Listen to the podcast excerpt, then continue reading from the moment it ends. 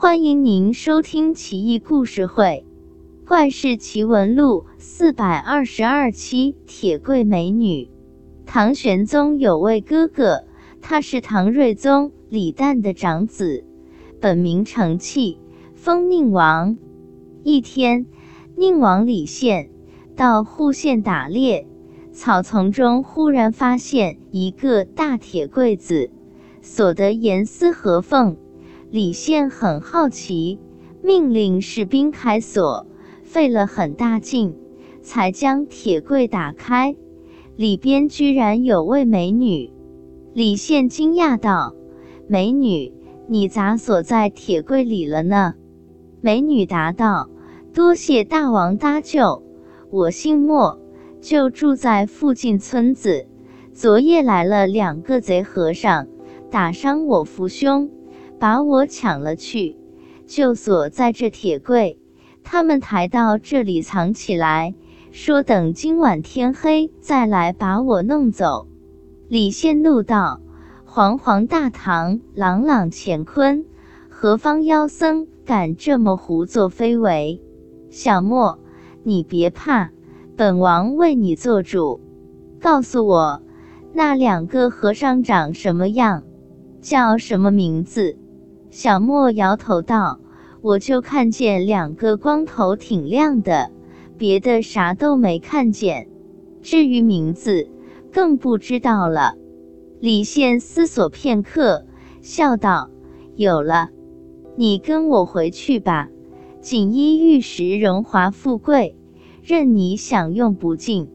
这仇我替你报。”李宪命令士兵把刚活捉的黑熊带过来，赶进铁柜里，又按原样锁好，带着美女得意而归。当天下午，唐玄宗听到此事，很是好奇，说想见见这位美女。李宪一听就明白了，立刻很聪明的将小墨镜献给皇上。唐玄宗一见小莫，心花怒放，马上册封他为才人。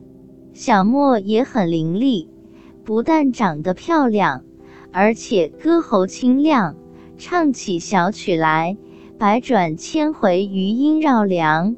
唐玄宗高兴地为小莫独创的小曲取名叫《莫才人传》。杨贵妃知道后，都有点吃醋。三天后，唐玄宗接到京兆尹奏报，说户县一家客栈出了一件怪事，一时没有头绪。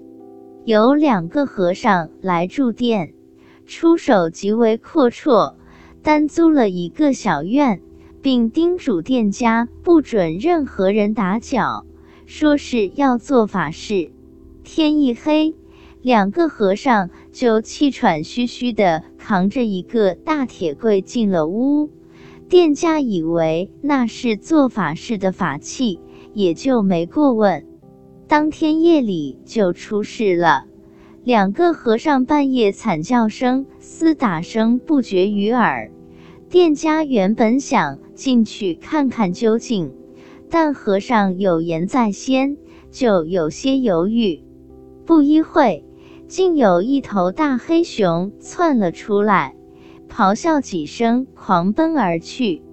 店家差点吓吐了血，死活不明白发生什么事，赶紧报官。